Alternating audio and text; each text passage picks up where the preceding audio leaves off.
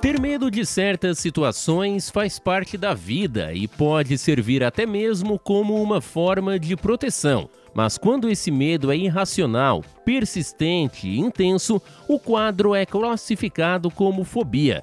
Desde as mais comuns, como fobia social ou aracnofobia, até as mais raras, os pacientes podem sofrer de sintomas físicos e ter sua qualidade de vida seriamente comprometida. Por isso, as fobias, seus tipos e tratamentos são o tema deste episódio do podcast Conversa com o Especialista, que recebe a médica psiquiatra doutora Miliane Rossafa. Doutora Miliane, tecnicamente falando, o que são as fobias? É, as fobias, na verdade, elas estão dentro da, da ansiedade, né? A ansiedade, ela é, um, ela é um transtorno amplo, e dentro da ansiedade, nós temos o transtorno de pânico, nós temos é, as fobias, nós temos transtorno de ansiedade generalizado. Então, as fobias, elas são ansiedade, só que uma ansiedade é, além do que a gente considera normal. Quais são as principais fobias que chegam ao seu consultório? Então, é, primeiro é importante a gente especificar que existem as fobias que é a chamada fobia né, social, e a fobia específica. Primeiramente, as fobias são divididas dessa forma. O que, que é a fobia específica? Medo ou ansiedade acerca de um objeto ou de uma situação, é, que a gente chama de um estímulo fóbico, é, só que é um medo desproporcional à realidade, é um medo excessivo e limitante. E aí, dentro dessas fobias específicas, pode entrar é, fobia de medo de aranha, medo de é, qualquer tipo de bichos ou situação, tá? E as fobias sociais, a fobia social é aquele medo excessivo, aquela ansiedade excessiva acerca de situações sociais, em que o indivíduo acha que de alguma forma pode ser julgado, e que também é muito limitante. Então, dentro das fobias específicas, aí entra esses que você me perguntou sobre quais seriam os mais comuns. E aí é, eu te digo que são das mais variadas possíveis. Desde medo de altura, medo de barulho. Eu tenho muitos casos de medo de vômito, tá? As pessoas têm, é, é que têm muito medo de vomitar. Medo de animais, medo de cachorro, tem bastante no consultório. Aranha, é, e às vezes medo para mim, né, para nós, pode parecer tão insignificante, é aí que caracteriza uma fobia. Ele é excessivo para aquela pessoa, ele causa um estresse muito grande para aquele indivíduo. Então, vou te dizer que são das mais variadas possíveis as fobias que a gente encontra é, na clínica no dia a dia. É possível, pelo menos em parte dos casos, chegar a uma causa ao que originou aquela determinada fobia? Ela, ela pode ser causada por vários fatores. Por exemplo, pode sim ser causada por um trauma, tá? Principalmente as fobias específicas, né? Que é o que a gente está comentando aqui, sobre a específica de, de um bicho, específica de um local, específico de uma situação. Então, essa pessoa ela pode ter passado por um trauma, ela pode ter visto outra pessoa passando por um trauma, então ela pode ter presenciado um acidente, ela pode ter presenciado um afogamento, ela pode ter tido um ataque de pânico, por exemplo. É, já tive caso do paciente tá andando de ônibus, nunca teve nenhum tipo de fobia, de repente teve um ataque de pânico ali dentro do ônibus e desenvolveu um medo muito grande de andar de ônibus. Teve um ataque de pânico dentro do restaurante, não consegue mais ir em restaurantes. Mas na maioria das vezes as pessoas não lembram da causa da fobia. Muitas vezes elas não lembram por que, que isso é, se desencadeou. E pode também começar na infância. Não é via de regra, mas é, a maioria delas pode começar na infância e persistir até, até a vida adulta. Em relação às fobias que começam na infância, elas podem ter origem num medo que os pais acabaram passando de forma inconsciente até mesmo para a criança? Pode, pode sim. Por exemplo, tem pais, eu tenho casos de pais que tinham muito medo de trovão e tempestades. E isso foi alimentado pro, pro, é, passado para o filho, né? Então foi alimentado esse medo e a pessoa desenvolveu uma fobia por conta de tempestades, por conta de trovões. Então pode sim. No caso da fobia, da fobia social, que é o medo de, de se expor a situações de julgamento, ela também pode acontecer pelo bullying, por exemplo, na infância, né? Então, essa pessoa pode ter passado por bullying e desenvolveu é, Fobia social, medo de estar em público, medo de ser julgado, medo das pessoas perceberem a sua ansiedade, medo de ser ridicularizado. Mas isso, esse tipo de medo que eu falo aqui, não é aquele medo assim, ah, por exemplo, hoje eu tenho uma entrevista e eu tô com medo é, dessa entrevista em específico. Isso é é, é, é um medo muito limitante. Então, ela sempre vai ter receio, medo desproporcional daquela situação em qualquer momento da, da vida dela. E aí a gente não pode confundir com a timidez, né? Que a timidez é um traço de, é, normal da personalidade. Ela pode vir associada às fobias, mas nem sempre uma pessoa que tem fobia social ela tem, ela é tímida. Como diferenciar um medo de uma fobia? Tá, claro. O medo, ele é protetor. O medo, ele existe desde os primórdios dos homens das cavernas, o ser humano tem medo. Se a gente não tivesse medo, a gente iria se expor a situações de risco com muita frequência. Então, ele protege, ele faz com que a gente pense.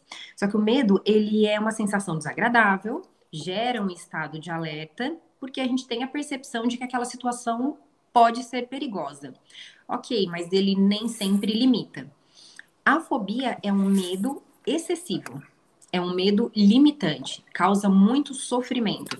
Tem muitos pacientes que têm é, é, prejuízo na, no trabalho, tem prejuízo nos relacionamentos interpessoais por conta das fobias. Mas o medo em si, ele é uma sensação desagradável, porém natural e protetora do ser humano. Qual é a importância do apoio da família no tratamento das fobias? Olha, a importância desse apoio, ela é assim, como é que eu vou te dizer? É, o apoio no tratamento psiquiátrico em geral, ele é, ele é muito necessário. Por quê? De alguma forma, a fobia afeta a qualidade de vida daquele paciente. Que seja uma fobia, uma aracnofobia, uma fobia de aranha. Essa pessoa vai evitar situações em que possa, possa é, acontecer de existir uma aranha. Tá? Então, ela já vai se limitar de alguma forma. Para a família ou para as outras pessoas, esse medo pode ser irracional, mas para ela não é para ela é um medo real, causa sofrimento, causa limitação. Então é muito importante a gente nunca comparar o nosso medo com o medo do outro, os nossos problemas com o problema do outro, os nossos sentimentos com o sentimento do outro. Cada um tem, tem o seu nível de sofrimento. É muito importante que a família apoie a ponto de não falar que não, não tem problema, que não tem, que aquilo não é para tanto, porque para ela é para tanto, e apoiar o tratamento, apoiar fazer a terapia, apoiar ir ao psiquiatra, é, é, fazer a parte dela já alivia bastante, porque essa pessoa de alguma forma ela tenta esconder isso que ela sente. É uma pessoa que vai se tornar mais retraída, que vai se tornar mais assustada, que vai viver em estado de alerta. Então ela precisa de ajuda, ela precisa de apoio da família, com certeza. Doutora, como são feitos os tratamentos para quem tem fobias? Em alguns casos, podem ser necessários medicamentos? Sim, claro. A, a psicoterapia é feita pelos psicólogos e ela, ela é um, uma opção de tratamento para as fobias. Tudo vai depender do nível, né? Do quanto essa fobia está afetando o dia a dia desse paciente.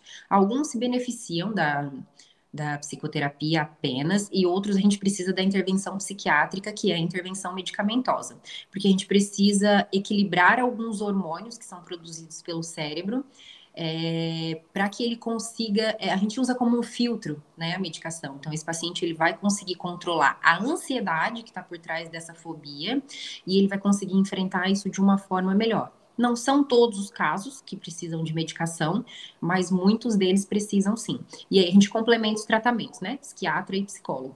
As fobias têm cura? Algumas sim.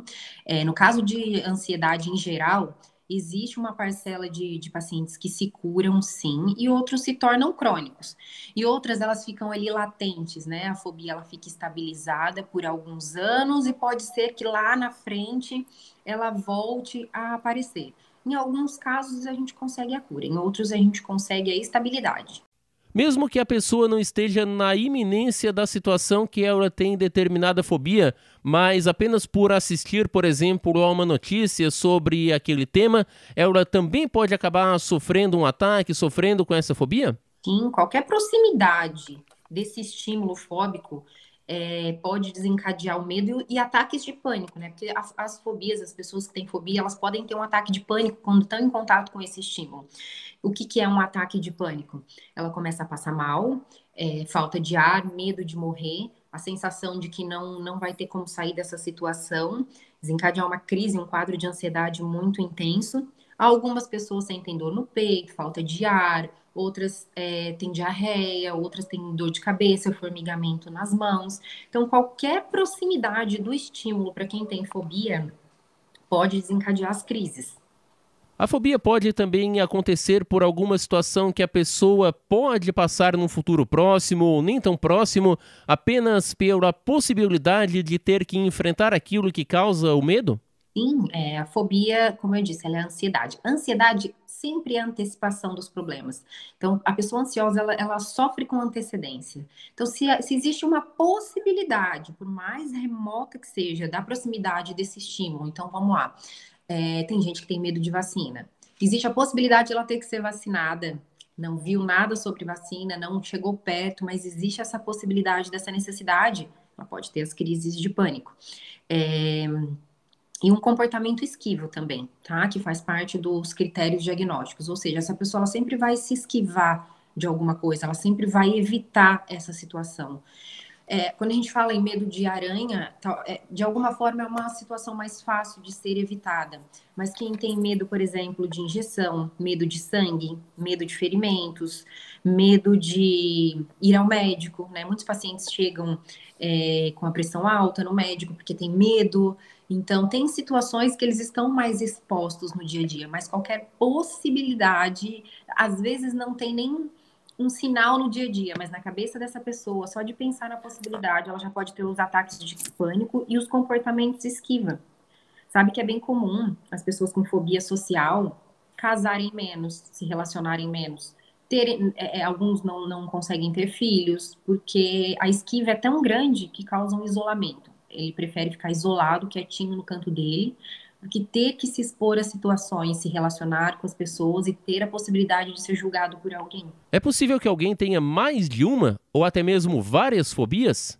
Sim, é possível e é comum que as pessoas tenham mais de uma fobia associadas. Então, realmente a pessoa que tem medo de, por exemplo, de situações é, em que ela pode ser julgada. As pessoas têm, a pessoa que tem medo de, de fazer palestras, fobias, não medo, né? A fobia de, de, de se expor a, a palestras. Com certeza ela vai ter, vai ter outras fobias, ela vai ter medo de ser julgado em outras situações também.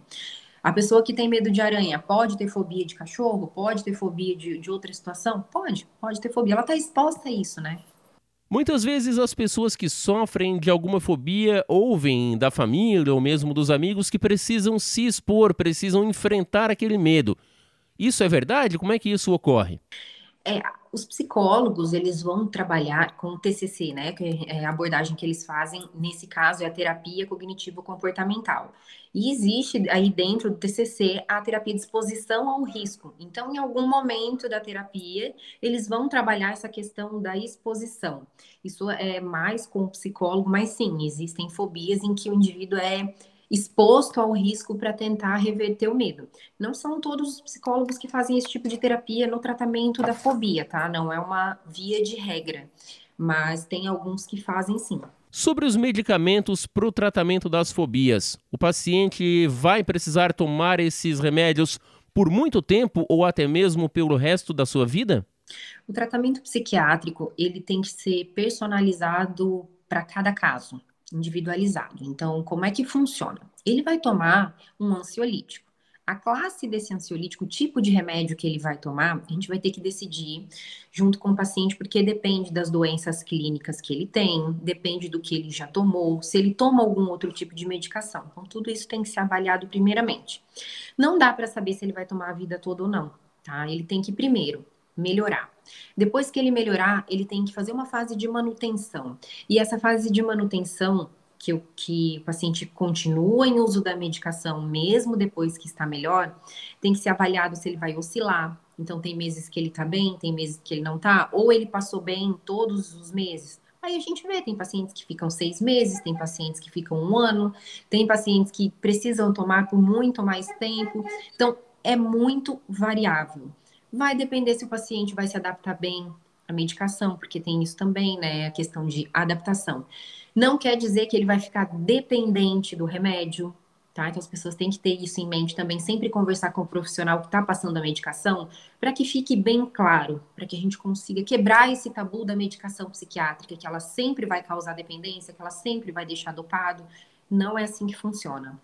Então, a gente vai medicar com um ansiolítico, ele primeiro tem que se adaptar, e depois que melhorar, ele tem que se manter no tratamento. E aí, cada paciente tem um tempo de tratamento, muito difícil essa previsão, porque cada um reage de um jeito. Mas existem casos que tomam sim o resto da vida, e existem casos que não, que a gente consegue tirar a medicação e o paciente segue estável sem o remédio. Doutora, falando não apenas das fobias e dos seus tratamentos, mas da psiquiatria em geral, é, quais são os perigos da automedicação com os remédios psicotrópicos, os ansiolíticos também? É, isso é algo que a gente vive no dia a dia e que eu acredito que as pessoas agora com a internet e entendendo e aceitando mais a psiquiatria, eles estão aprendendo que isso não pode é muito comum pegar o remédio do vizinho, do amigo, do tio. O que acontece? Primeiro, alguns podem causar dependência. Então, se o paciente pega o calmante do, do da mãe, do pai e começa a usar, é, existe um risco da dependência se ele tomar sem orientação médica. Vamos supor que ele pegue um ansiolítico. Um ansiolítico é antidepressivo, tá? Tem reação nos primeiros 15 dias. Então, ele vai tomar um, vai passar mal, nunca mais ele vai querer fazer o tratamento quê? Porque ele foi mal orientado. Às vezes não é nem que o remédio causou mal para o organismo dele, mas é porque ele não sabia que aquilo era um processo de adaptação. Outro problema é que, claro, pode se intoxicar, o remédio passa pelo fígado, então é uma medicação controlada, precisa de orientação médica. Então existem vários riscos da automedicação. E outro risco também não é só da automedicação, é do autodiagnóstico. Então, paciente que fica se diagnosticando pelo Google ou pelos sintomas do amigo. A psiquiatria é uma área tão ampla, não existe só ansiedade e depressão nela. E o diagnóstico, ele é, na maioria das vezes a gente não tem exame para diagnóstico. Então a conversa é muito importante, a observação do médico. E o paciente pode achar que tem uma coisa e tem outra. Então precisa do acompanhamento médico para isso. E é muito delicado, porque às vezes o paciente já vem aqui, doutor, eu já sei o que eu tenho, eu, eu sou bipolar né? Escuto muito isso. E às vezes, e na, muitas vezes não é. Muitas vezes ele tem uma depressão, muitas vezes ele tem um transtorno de personalidade. Então é tudo muito delicado e precisa ser avaliado. Às vezes, numa consulta só a gente não consegue essa avaliação. A gente precisa de várias consultas para chegar a um diagnóstico. E um paciente só pode ter mais de um diagnóstico também. Pode precisar de mais de uma medicação, né? E ele precisa entender, porque aí ele vai achar o quê? Ah, mas esse, esse médico está me enchendo de remédio. E às vezes não é isso que a gente está fazendo, porque a gente não tem um remédio que faça tudo. A gente precisa de mais medicação para atingir outras áreas cerebrais. Então, a orientação médica é muito importante para a medicação. Quais são as consequências de uma fobia não tratada a curto, médio e longo prazo? Ela afeta a qualidade de vida, é a primeira coisa. Então, por exemplo, em criança e adolescente, é muito comum que as fobias sejam responsáveis por evasão escolar. Então, aquela, aquela criança, aquele adolescente tem muito medo, ele não, não sabe explicar que ele tem medo, ou que ele sofre bullying, ou que ele tem a fobia daquele local foge da escola, tem gente que evita o trabalho, evita relacionamentos, ela, ela pode afetar a vida da pessoa, assim, só quem sente sabe o quanto a fobia pode ser limitante. Tem pacientes que, como eu disse, não confundir com a timidez, que é um traço normal de personalidade. Então, tem pacientes que têm a fobia social, mas acham que são tímidos. Não, e tem tratamento, e tem, tem como esse paciente conseguir se relacionar melhor com as pessoas. Quantas pessoas eu já não vi saindo do trabalho porque não conseguem se manter no ambiente de trabalho, não porque não gostam do ambiente, porque não gostam do trabalho, porque não consegue, tem fobia, um medo excessivo do julgamento alheio, que causa fobia, crise de pânico. Então, ela, se não tratada, ela pode ser limitante. Pode levar, inclusive, à hospitalização? Sim, com certeza. Pode levar à hospitalização, principalmente quando tem as crises de pânico. Nem toda fobia vai gerar crise de pânico. Tá? Pode ter um medo excessivo, ela vai ficar angustiada quando está exposta àquela situação, ou aquele, aquele objeto, enfim, aquele animal que seja, mas algumas vezes, quando as crises de pânico começam a ser frequentes, porque ela está frequentemente exposta à situação, pode ser que precise de hospitalização, sim. Falando não apenas das fobias, mas da psiquiatria em si, as pessoas, de certa forma, ainda têm algum tipo de preconceito em relação a procurar esse profissional? Por quê, doutora? Eu fico bem feliz de você tocar nesse assunto, porque eu acho que é uma coisa que tem que ser conversada em todas, todos os canais de comunicação. É, existe um preconceito ainda, porque as pessoas acham que psiquiatra é médico de louco, né? Só que eu vejo que esse preconceito ele está sendo cada vez mais quebrado e as pessoas estão vencendo é, esse medo e esse receio cada vez mais. Cada vez que senta alguém na minha frente e fala, é, eu tinha muito medo de vir ao psiquiatra, mas eu vim e hoje eu sei que eu preciso. Então hoje é um ato de coragem ir ao psiquiatra. Acredito que sim, pela psiquiatria mais antiga, pelos filmes, pela imagem que foi passada da psiquiatria. Só que hoje a psiquiatria ela tá moderna. É, ela, tá, ela avançou muito, tanto no âmbito de tratamento medicamentoso quanto de diagnóstico. Hoje a gente trabalha com a prevenção. Ah, mas eu vou tomar remédio para evitar ter alguma doença? Não. Quantos pacientes eu não recebo aqui só para fazer uma avaliação? Muitos saem sem medicação daqui porque eles só queriam saber se está tudo bem, o que eles têm, ou porque tem um histórico familiar que é muito importante na fobia também, tá? O histórico familiar, ele tem um peso muito grande na, nas doenças psiquiátricas. Então, hoje, é, a, com a psiquiatria, com esse avanço e de informação, acesso à informação também, o, o tabu, ele está sendo quebrado. A gente tem um longo caminho pela frente ainda de quebrar esses tabus na saúde mental, mas eu acredito que a gente está conseguindo um avanço muito grande, eu fico muito feliz com isso, e principalmente pelo feedback que eu recebo dos pacientes em consultório, pela coragem de buscar ajuda em entender que psiquiatra não é médico de louco, psiquiatra trata doenças que as pessoas nem imaginam que seja da psiquiatria, né? É, é, por exemplo, da fobia que a gente está conversando aqui. Muitas pessoas não sabem que é o psiquiatra que trata transtornos de adaptação, é, nossa, tem tanta coisa assim que eu poderia ficar aqui o dia inteiro falando com você e contando sobre doenças que é o psiquiatra que trata e que as pessoas ainda não sabem. Mas a gente está num caminho muito legal aí de evolução. Como é que as pessoas podem encontrá-lo nas redes sociais para ter acesso a mais informação qualificada ou mesmo agendar uma consulta? Então, eu atendo aqui na clínica, no, na minha clínica no centro de Criciúma, né? O nosso contato aqui é 3045 7949. Nosso telefone fixo é o mesmo do WhatsApp. Tem as redes sociais, que eu também estou sempre ali presente, que é o arroba doutora Miliane Rossafa. Temos a, o Instagram da clínica, que é Clínica Miliane Rossafa, Miliane com dois L's, pessoal.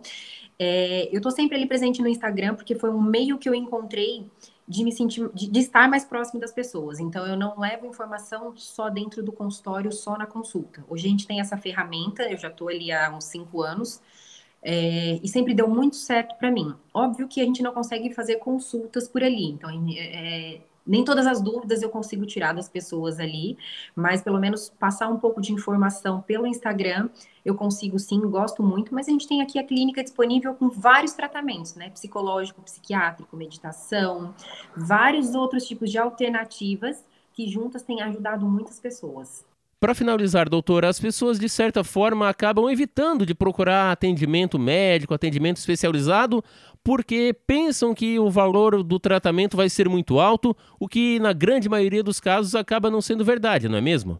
Sim, lógico que a gente tem que ver isso de acordo com a realidade de cada um, né? Todo tratamento tem um custo. Mas hoje a gente consegue, é, é, o que eu disse, na consulta a gente tem que ser muito claro com o paciente e explicar os riscos e os benefícios, né? Qual que é o benefício dele comprar essa medicação, qual que é o benefício dele ficar sem essa medicação, ou sem a terapia, ou sem, é, é, enfim, os outros tratamentos. E a gente vai tentar personalizar aquilo de acordo com a realidade daquele paciente. Mas uma coisa que eu vejo muito comum as pessoas é, não reclamando de comprar outros remédios, por exemplo, tratamentos para emagrecer, é, comprar outras coisas, não que não seja importante, mas compram sem reclamar e às vezes do tratamento psiquiátrico acaba reclamando um pouquinho mais. Então eu acho que a gente tem que ter qualidade no tratamento. Tem que tomar bons remédios, tem que ter qualidade no tratamento psiquiátrico, porque sem saúde mental a gente não é nada. Se você sofre de alguma fobia, procure atendimento médico especializado. Os tratamentos existem e podem melhorar muito a qualidade de vida desses pacientes. Aproveite, inscreva-se em nosso podcast e fique por dentro dos assuntos ligados à saúde, prevenção e tratamentos. Um abraço e até o próximo episódio.